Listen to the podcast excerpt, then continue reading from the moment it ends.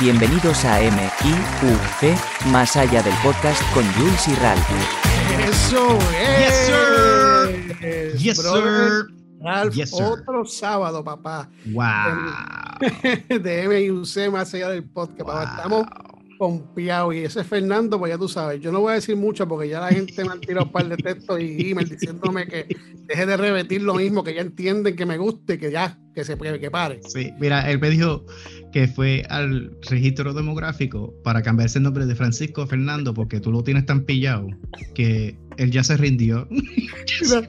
Y si te fijas, eh, lo dije pausado por- porque por poquito exacto. digo Fernando de Sí, nuevo. sí. Mi pana, otro sábado, otro episodio aquí súper interesantísimo. Ya no puedo ni hablar. Interesantísimo aquí en Más Allá del Podcast. Mi nombre es Ralph, estoy con mi partner in crime, mi hermano del alma, Jules. ¿Cómo tú estás, país, esa semana?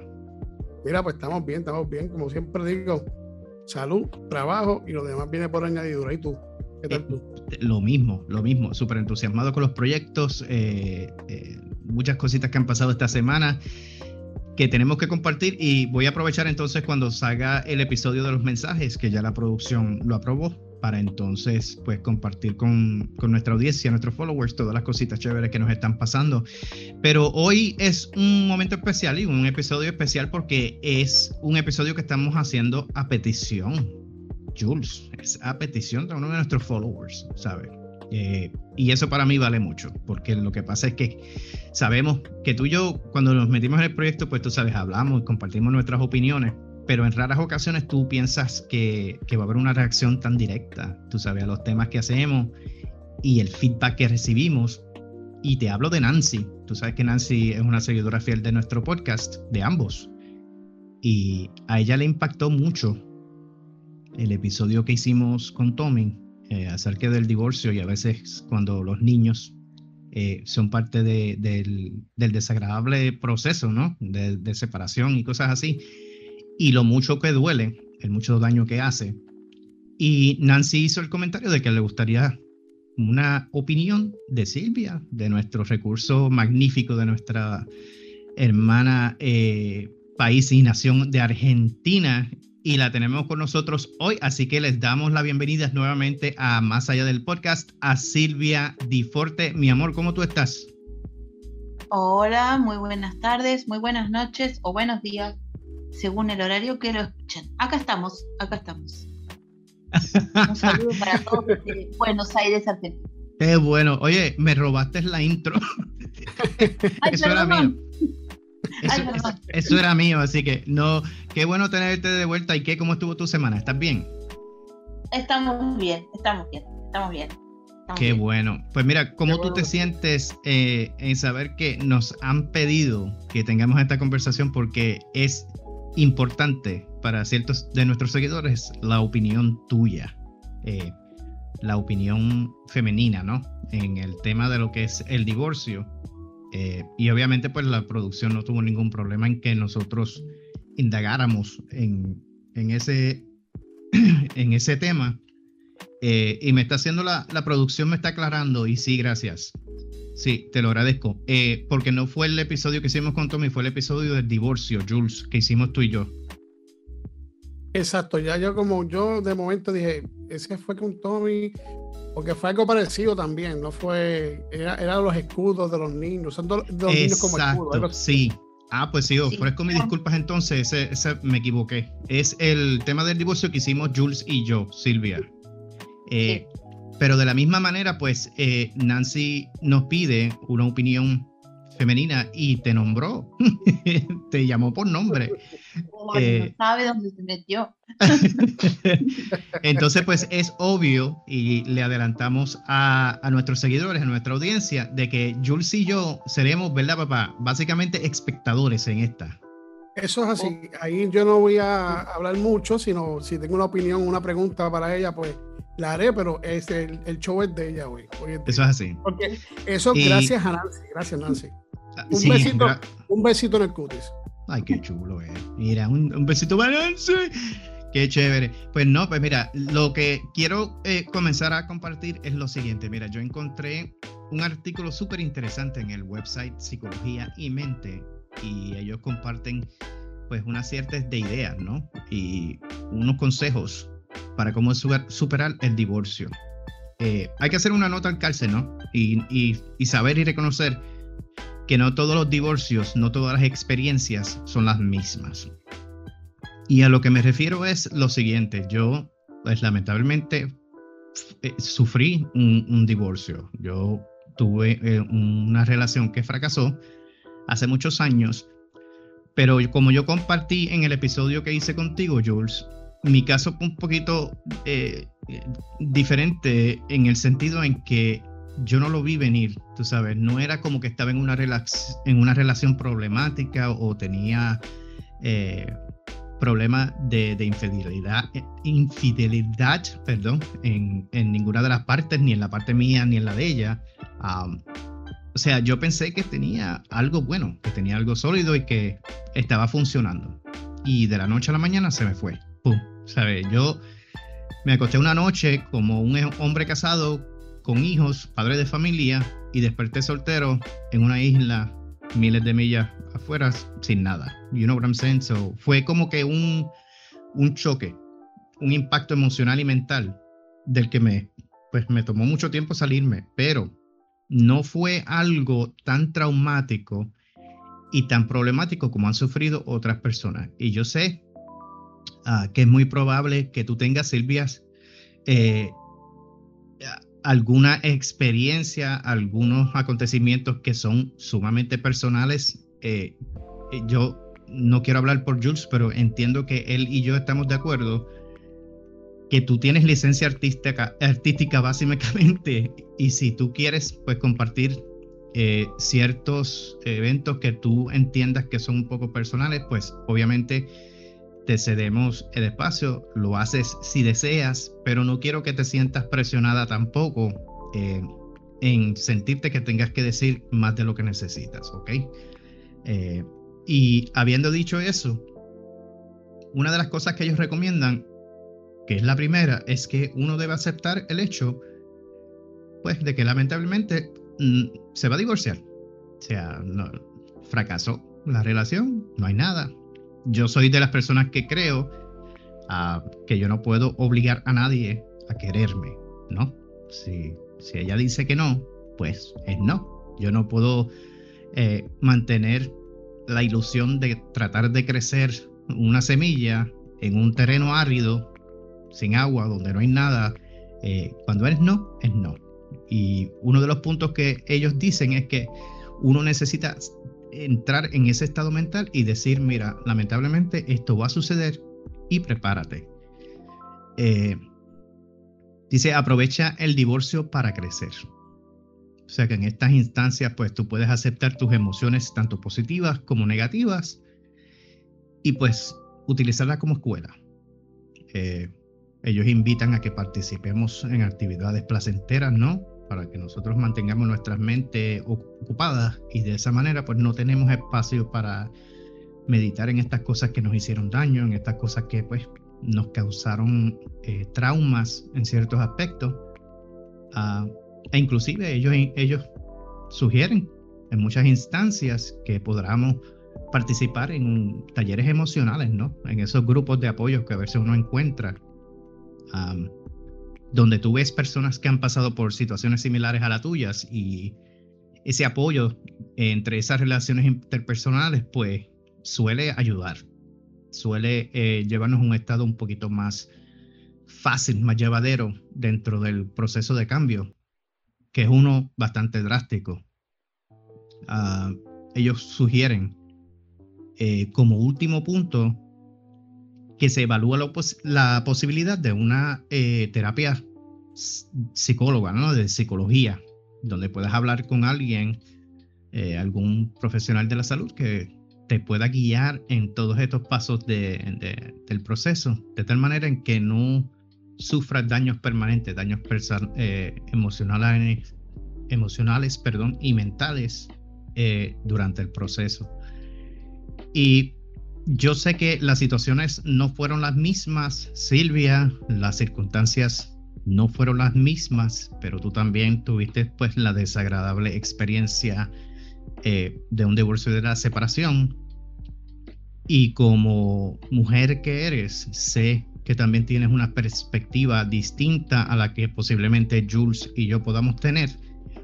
Y es por eso que estamos contentos de que estés aquí con nosotros, porque eh, que queríamos que nos ayudaras con eso y que tú nos des la, la posición. Yo doy fe de que tienes una preparación increíble en el tema, habiendo formado parte de varios talleres y eh, conocimiento hasta legal, ¿no? De, lo que conlleva todo esto. Y pues habiendo dicho esto, eh, te cedo, te cedo el espacio y que tú nos ayudes en esta conversación eh, de cómo has superado, cómo ha sido el proceso, que hasta cierto punto has logrado solucionar, arreglar y en qué áreas quizás todavía estás trabajando, ¿no? Eh, algunas áreas que todavía tienes eh, en proceso. Y vuelvo y te repito, eh, comparte hasta donde tú quieras, como puedas, y te damos la bienvenida. Bueno, muchas gracias. Em, de todo lo, o sea, escuché todo lo que dijiste, y hay una palabra que me quedó dando vuelta, donde en un momento vos dijiste que el divorcio era un fracaso. Yo creo que no. Fracaso es seguir conviviendo con alguien que no nos merece, Buen punto. donde no hay amor, donde hay maltrato. Estoy hablando desde mi punto de vista. ¿eh? eh fracaso es eso. Fracaso es eso. Estoy de acuerdo. Em, porque eh, la sociedad en la que estamos viviendo, como que crea instituciones, las, las romantiza de tal forma de que la familia, uno se casa y tiene que casarse y morirse con, otra, con esa persona, suceda lo que suceda. Haya eh, maltrato, haya infidelidad, haya carencias emocionales, eh, económicas, en la época de nuestros abuelos, y estoy hablando de mi sociedad, no de la de ustedes, ¿eh? porque yo eh, eh, reconozco fervientemente que son sociedades absolutamente distintas. Eh, hemos crecido en una sociedad donde la familia se preservaba sobre todo y eran muchas veces eran matrimonios sin amor, donde se sufría muchísimo.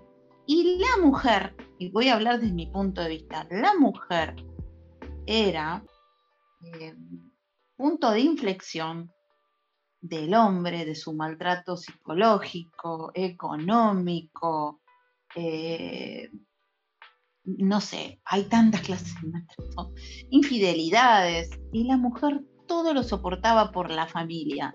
Entonces se mostraban como una familia feliz, el hombre hacía su vida y la mujer cuidaba de sus hijos. En mi sociedad. En mi sociedad yo, perdón que te interrumpa, yo creo que también este, en Puerto Rico pasaba lo mismo también, cualquier de los, de los abuelos de los abuelos de uno. Se iban a trabajar y estaban tres, cuatro días afuera y tenían incluso hijos con otras mujeres y la esposa la esperaba con un plato de comida cuando llegara. Ya, eso es así.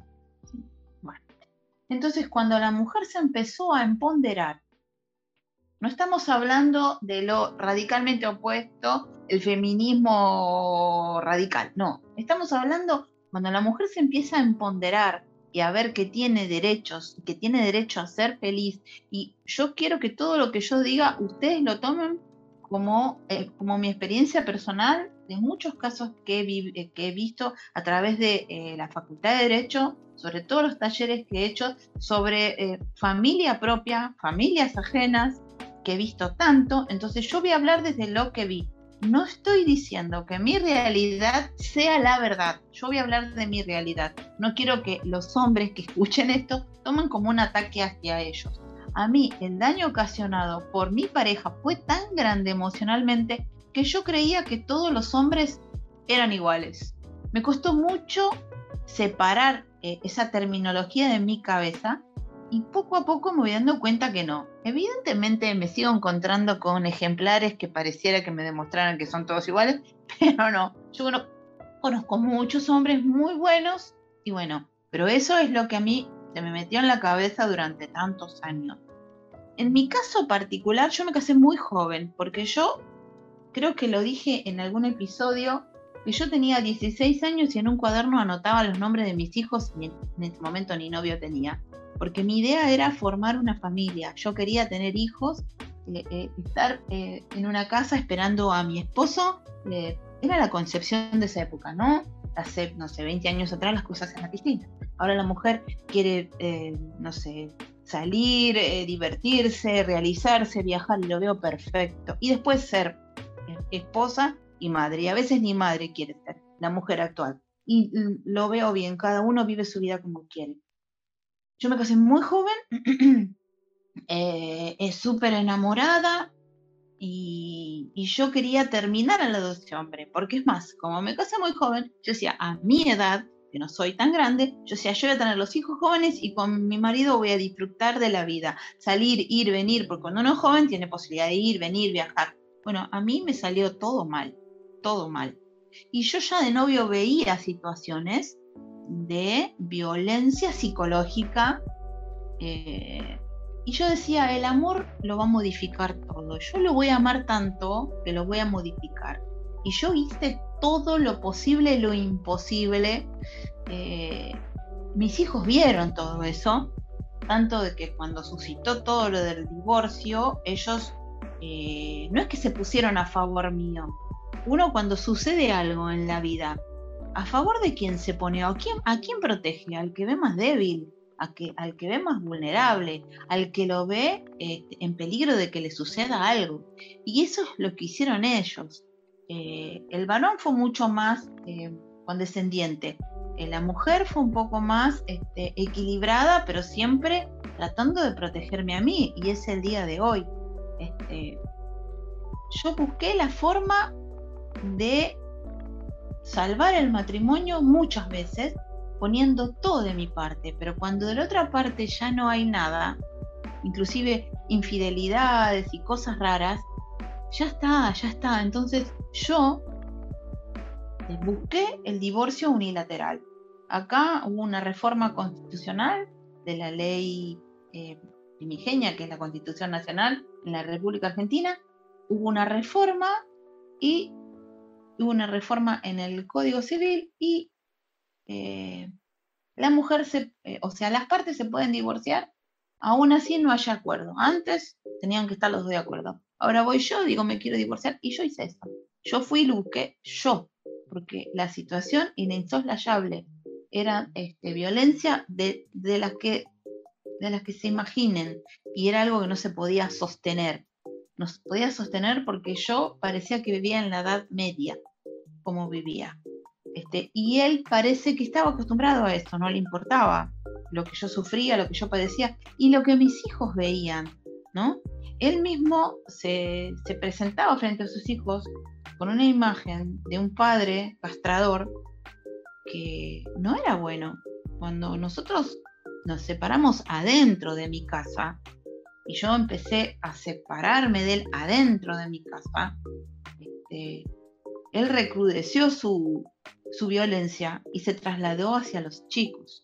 Y esa violencia fue económica porque él nos negó toda clase de apoyo económico quedamos absolutamente sin nada. Si bien mis hijos eran grandes, ya tenían más de 20 años, eh, yo creo que si un hijo tuyo de 20 años no tiene un plato de comida en la mesa, vas a decir, no me importa que mi mujer no me quiera más, porque era lo que él decía, que yo no lo quería más, pero no era así. Yo me cansé del maltrato, me senté y hablé de él de las mil formas posibles y mis hijos se quedaron sin comer, sin comer, nada, nada. No, no teníamos nada, nada. Y yo en ese momento estaba sin trabajo porque él, cuando yo buscaba trabajo afuera, siempre había un problema, había un conflicto, no quería. Él creía que yo salía a trabajar porque no sé qué iba a buscar afuera.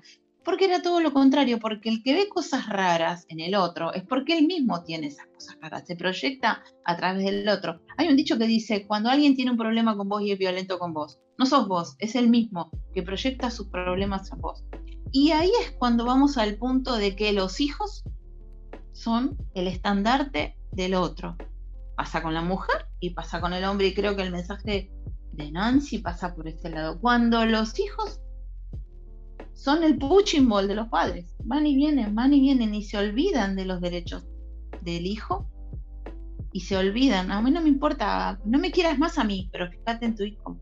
Eh, él le negó hasta la comunicación, no les hablaba, no les hablaba. Y empezó el maltrato constante hacia mi hijo más chico, a tratarlo mal, porque no iba a nombrar, no lo voy a nombrar, lo voy a preservar. Si bien es un hombre adulto, lo voy a preservar. Em, porque él es muy parecido a mí en cuanto a sus formas, a sus actitudes. La mujer es mucho más independiente, mucho más fuerte. Y más que nada en ese momento. Entonces, él atacaba todo el tiempo a ese hijo varón que él creía que defendía a su madre. Era obvio que si él se ponía violento, este, él me iba a defender.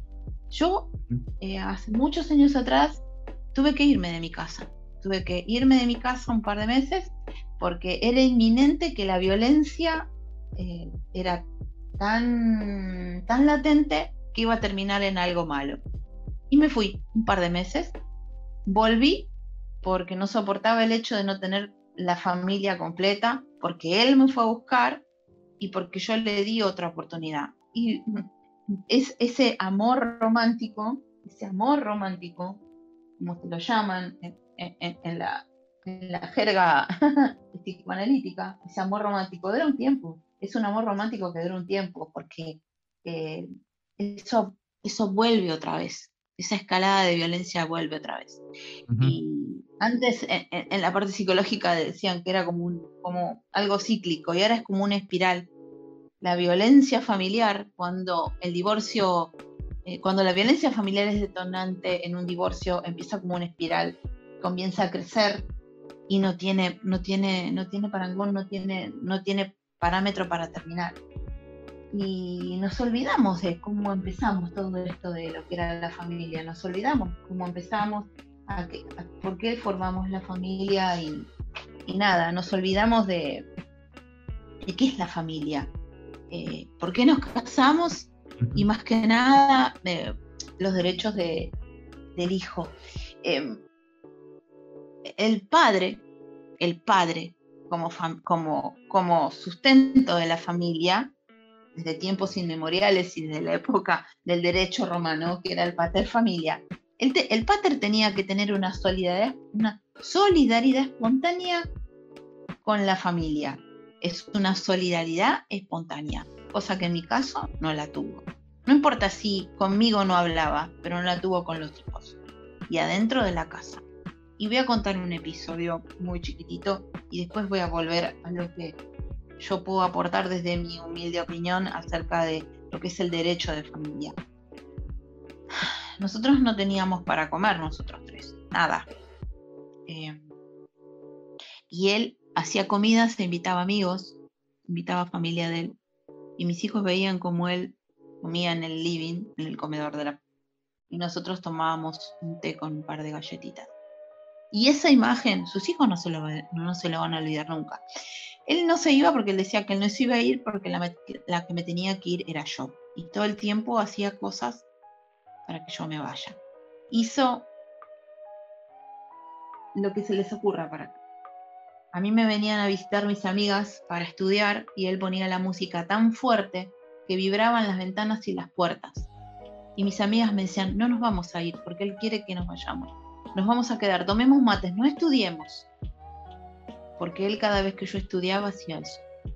Y cuando se daba cuenta que yo tenía un examen, porque me veía con apuntes y papeles, ese día me hacía la vida imposible. Entonces yo tenía que agarrar todas mis cosas e irme a la facultad desde las 8 de la mañana y rendía tal vez a las 8 de la noche.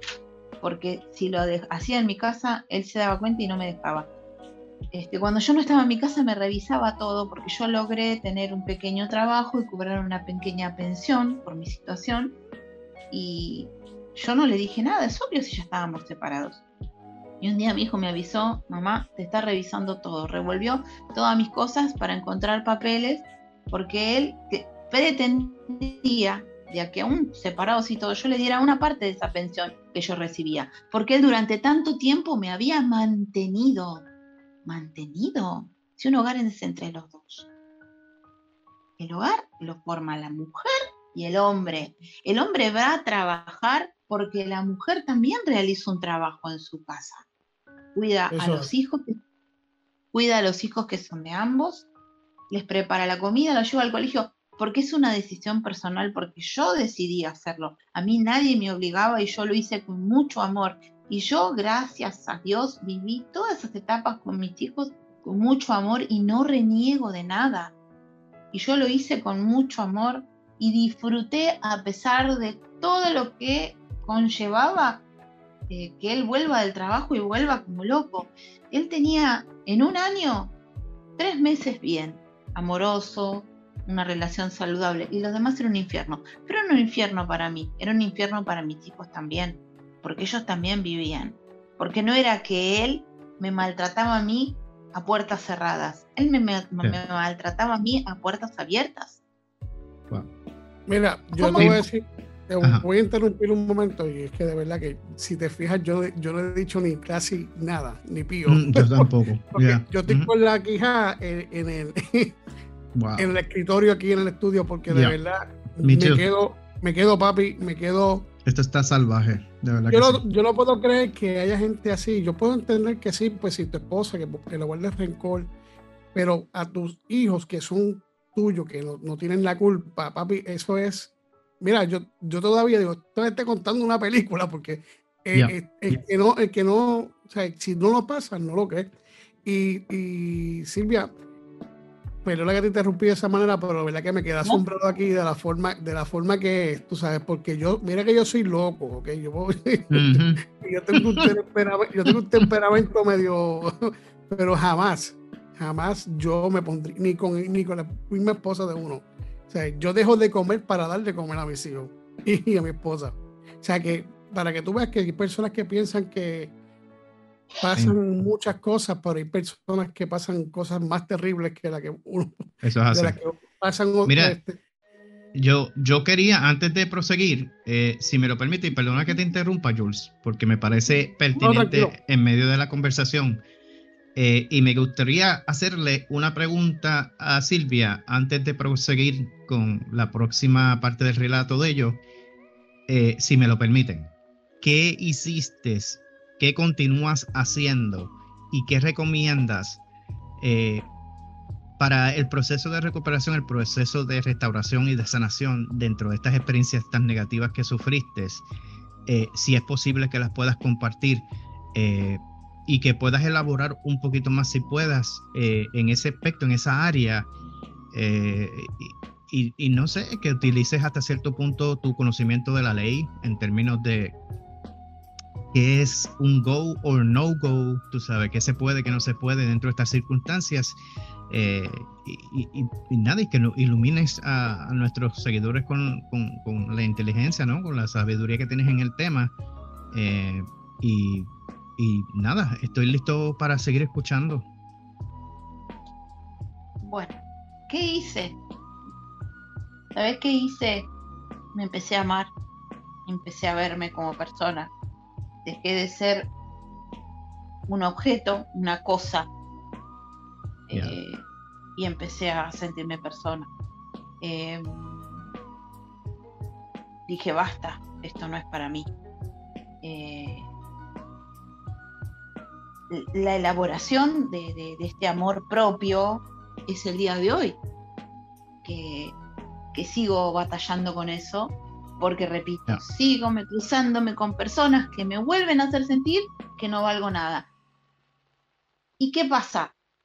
No es que las personas que aparecen tienen la culpa, soy yo la que no me doy lugar, porque estuve muchos, muchos, pero muchos años eh, creyendo que eh, la vida era esto. La vida mm. era eh, dejarme maltratar, la vida era eh, que no me quisieran y la vida era que mis hijos vivieran situaciones que un niño no tendría que vivir. Entonces, lo aconsejable en este caso, tanto para el hombre como para la mujer, es empezar a quererse y darse cuenta, como digo siempre yo, que la vida son dos días y que lo que vamos a vivir que sea en amor, y que si no existe el amor y bueno, este, abrirse camino en forma separada y buscar en ese divorcio o en esa separación de que las personas de esa familia, de ese conjunto de personas que forman una institución, las personas que son más vulnerables, que son los hijos, reciban de nosotros los adultos todos los derechos que tienen, que sean tratados como tales, como personas, que sean escuchados, que sean oídos. Mis hijos serán grandes, pero yo sé que detrás de, este podcast hay muchas personas que tienen hijos chicos y, les pido por favor de que, que, escuchen a los chicos, que la responsabilidad no es solo del padre, sino de la madre. En la ley argentina se llama responsabilidad parental. Es una responsabilidad que tiene tanto la madre como el padre. Y la responsabilidad de ambos es hacer que sus hijos reciban lo que merecen. Em, en la ley argentina hay una figura nueva que se llama em, el abogado del niño, no nueva, estamos hablando de décadas, pero es relativamente nueva en cuanto a, cómo se están peleando por los intereses del, niño, del que es el que, que es el que tiene que ser oído en una separación.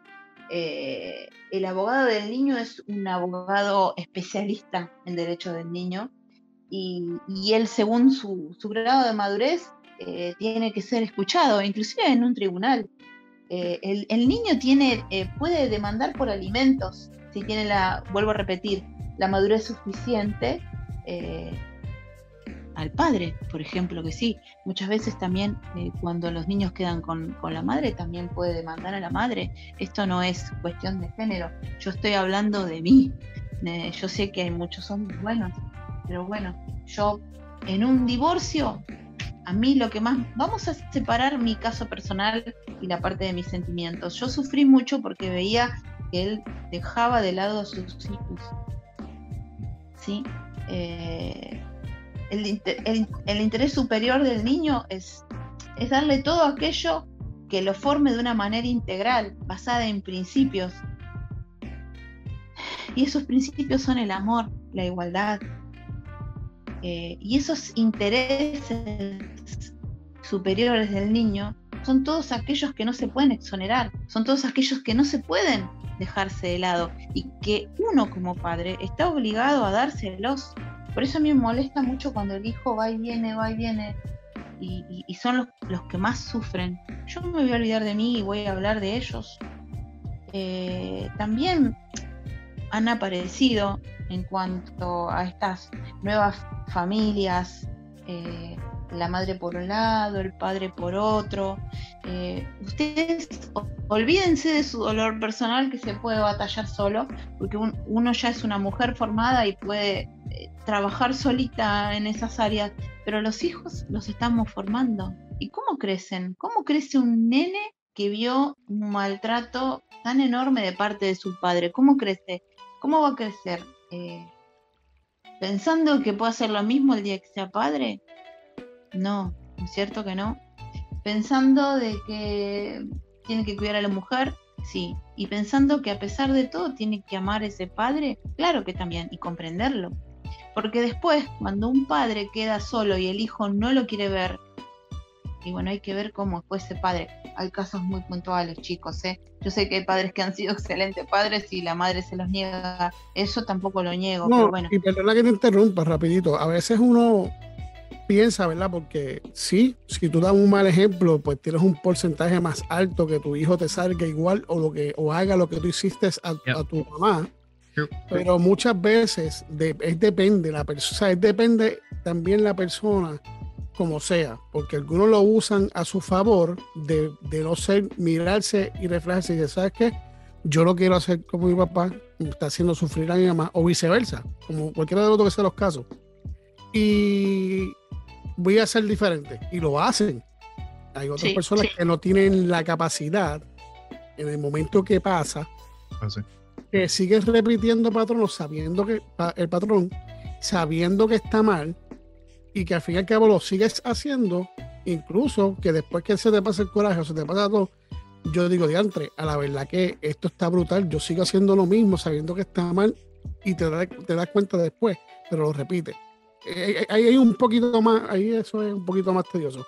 Pero sí, obviamente, si das un mal ejemplo de seguro, pues lo más seguro tienes más, te corre la chance más que, que pues sea igual que, que, que como fue el papá o como fue la mamá en, el caso de mujer o varón. Ya no a lo más Ah, sí. No, eh, eh, y es que es así, como vos decís, no estás diciendo nada apartado de la realidad. Cada uno decide eh, cuando está solito con su conciencia y subjetivamente qué va a hacer con su vida. Em, cada persona es un mundo. Yo vengo de padres separados. Yo amo a mi mamá y amo a mi papá, ellos no están, hace 11 años. mi casa también era un infierno cuando yo era chica había toda clase de violencia, de la que se imaginen. Yo crecí así. Cuando yo tenía 16 años, mi mamá deja a mi papá.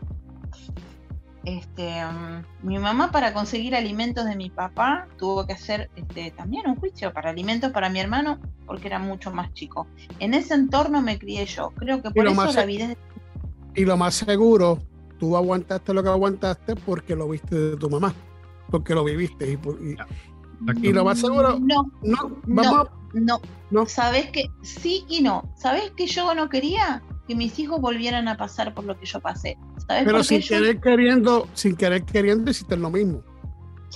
Digamos sin saberlo. Aguantaste lo, más o menos.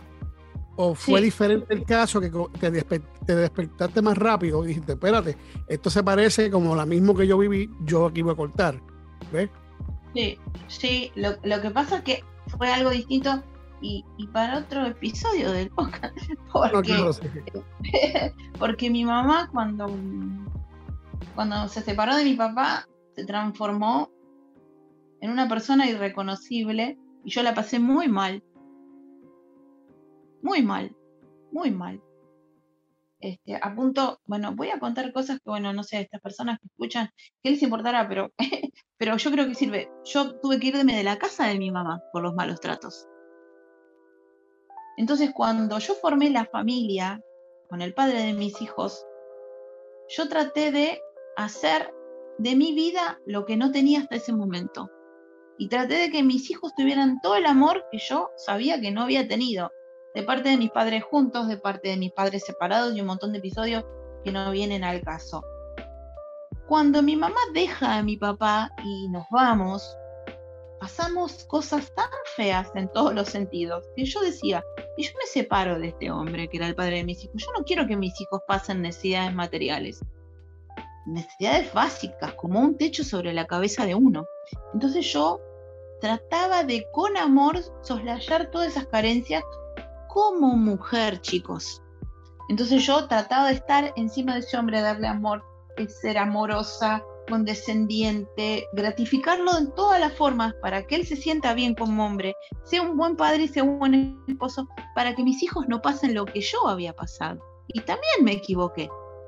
Ok, para, para, para, para dejarlo aquí, ¿verdad? Porque estamos corriendo corto de tiempo y está bien interesante. Si seguimos aquí, estamos hasta yo creo que, 5 o 10 horas aquí. Porque de verdad que, que, lo que ella tiene que decir y lo que ella ha vivido, de verdad que no ha sido fácil y sé que tiene mucho más que decir y mucho más que orientar a las personas. Pero, Nancy, ahí yo espero que pues con lo que hayas escuchado de, de ella, te haya servido de algo, te haya servido de aliento. Y Silvia, en todo este una pregunta rapidita y me la contestas bien rapidito. En todo este tiempo, ahora, ¿cómo te sientes? Como mujer, como ser humano, como mamá. Como mamá, plena, absolutamente plena, porque yo sé que hice todo lo que tenía que hacer. Me equivoqué en soportar tanta violencia porque yo no quería que ellos sufrieran lo que yo sufrí. Esa fue mi equivocación. Y sé que no les digo en ejemplo aguantando a un hombre que no me quería pero bueno, eh, es lo que me salió, uno no nace sabiendo ser mamá. Como mujer, buscando mi plenitud aún, este, me es muy difícil porque me dejó tanto dolor y tanta baja autoestima que la estoy trabajando, la estoy trabajando y repito, me encuentro con hombres que me hacen ver que no soy nada, pero es problema de ellos, ella me di cuenta. Así que mujeres, quiéranse, ámense, altas, bajitas, gordas, flacas. No se fíen por las redes sociales. En las redes sociales son todas hermosas. En las redes sociales arreglos. son, todas son hermosas, todas muestran todo, me parece perfecto, son hermosas las mujeres, las aplaudo, ojalá yo tuviera ese físico. Cuando la ves, cuando la ves de frente, uno dice, oh my Eso es fake. Eso Mira. es todo Pero filters. saben una cosa, saben una cosa, chicas, los, son- chicas, los hombres también son peladitos, gorditos, y uno los ama igual. Así que seamos como seamos, todas nos merecemos ser amadas, respetadas y queridas. Eso así. mucho, mucho, mucho. No, no permitan el maltrato. no permitan. Eso amor menos. Muy, muy, Very nice. muy buena charla, excelente, Demasiado. muy buena, de verdad que... que- Y se siente como si pueda continuar como por cuatro Sí, horas. no, no, olvídate de que Demasiado. podemos hacer cinco temas más de no Sí, mano. Párate, párate, un, silbato así, tenés que hacer sonar un silbato. Primer tiempo. No te preocupes que No. nosotros tenemos Sí. uno aquí que siempre asoma la cabeza, ¿verdad, Jules? Eh, chacho. Nos está haciendo mueca, como que mira. Pero mira, nada, este, muchas gracias por aceptar la invitación, Yes, muchas gracias, gracias. por estar con nosotros y compartiendo con nosotros. Nancy, aquí un, pues, te complacimos. Cualquier persona que quiera comentar, opinar o tenga, vuelvo a repetir, cualquier tema que quiera que hablemos, a la, a- o sea, comunica a través de la página me importa un cara.com, igual que puede conseguirnos en Facebook, me importa un cara, y en Twitter también, en Instagram también como me importa un cara, y dejen sus mensajes y su, y su punto de vista y de y los temas, los temas, los vamos a hablar, los tocamos, y ya sabemos que ya los temas que nos vamos a tocar son pues temas ya que lo hemos repetido para la gente que lo está escuchando por primera vez, que sean de religión, política y sexualidad. Eso es todo. Lo demás, le metemos mano a lo que venga. Ralph, un placer de compartir este Igual, estudio papá. contigo una vez Igual. más. Un besito en el cutis para ti, un besito en el cutis para Silvia. Eso es así. Y como digo, se les quiere y de gratis. ¡De Así gratis! Gracias, Silvia, un montón por estar con nosotros, nuestros listeners. Nos encontraremos aquí, Dios mediante, el próximo sábado con otro episodio. Y ya tú sabes, papá, estamos sin freno. Seguimos para hacia adelante. Se les quiere mucho. Gracias, Silvia. Gracias, a Silvia. ustedes por dejarme hablar. Gracias. Y ahora, pues, ¿no sabes qué? Ahora nos fuimos. Nos fuimos. Nos fuimos. y ahora We we, we, we, We- we, we- we out. Out, out, out, out, out. Abrazo de vemos. abrazo de oso. esas mujeres bellas y preciosas, gorditas, flaquitas, como sea, hace este, este como se quiéranse. Sin quiéranse, filtro, sin y al- filtro. Y al que no les guste, sin filtro, y al que no le guste, What? demándalo. Ay, bendito. See you. Bye, Silvia. Un abrazote fuerte. Gracias, mi Bye, amor. bye, bye, Ay, bye. Besos, gracias. besos, besos. Bye, bye, bye, bye. Nos vemos, Jules. Cuídate, bye. Bye, cuídate. bye.